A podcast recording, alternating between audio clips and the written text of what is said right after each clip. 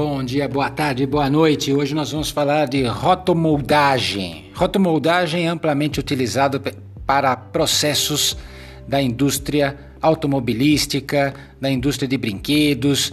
Ela também tem o nome de moldagem rotacional ou fundição rotacional.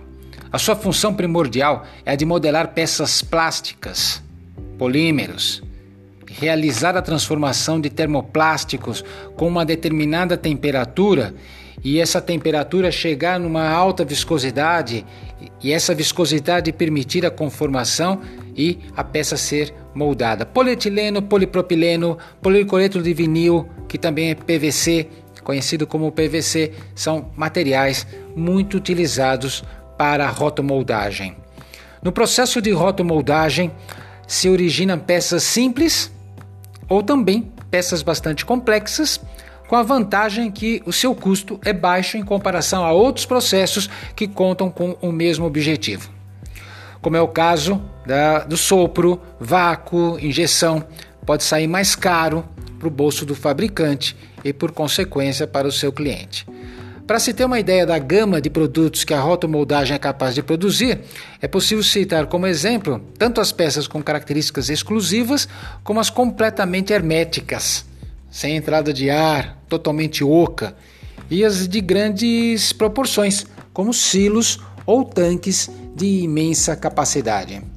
O processo de rotomoldagem funciona assim: quatro etapas. Primeiro, carregamento do molde com a matéria-prima, depois, aquecimento.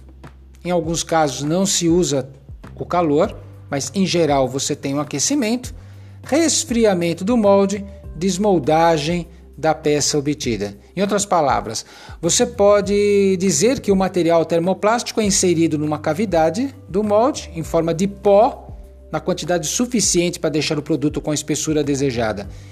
Aí você fecha o molde, coloca em um forno e gira, gira vertical e horizontalmente.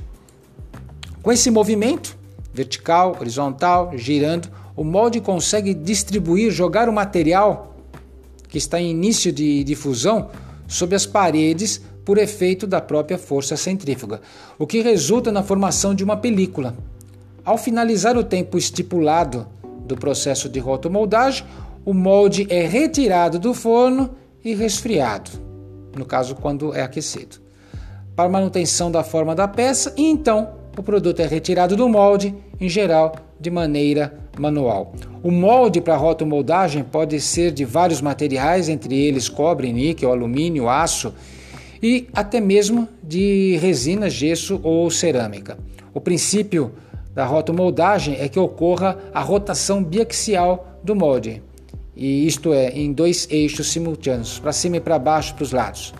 Uma das máquinas que realiza o processo é do tipo rock and roll, que se chama assim porque balança o molde do eixo horizontal e roda o molde no sentido horário e anti-horário.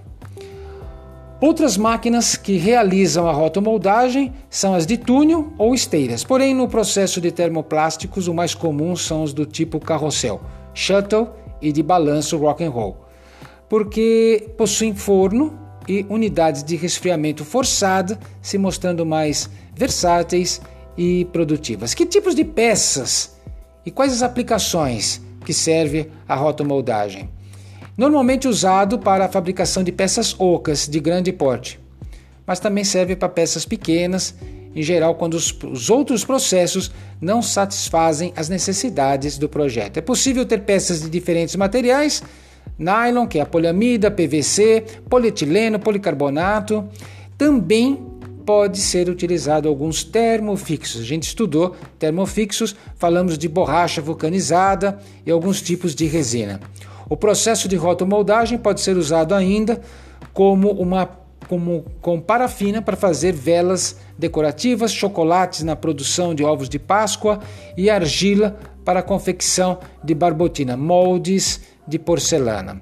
A vantagem e a desvantagem é que o preço da rotomoldagem é baixo, mas a produção é demorada se comparada com outros processos, em especial porque os ciclos de aquecimento e resfriamento são longos, o que pode causar a degradação térmica pelo excesso de exposição do material a altas temperaturas. Então tem que se tomar cuidado. Além disso, em relação a outros procedimentos, rotomoldagem resulta em menor precisão dimensional, não sendo indicado para peças com alto volume de produção.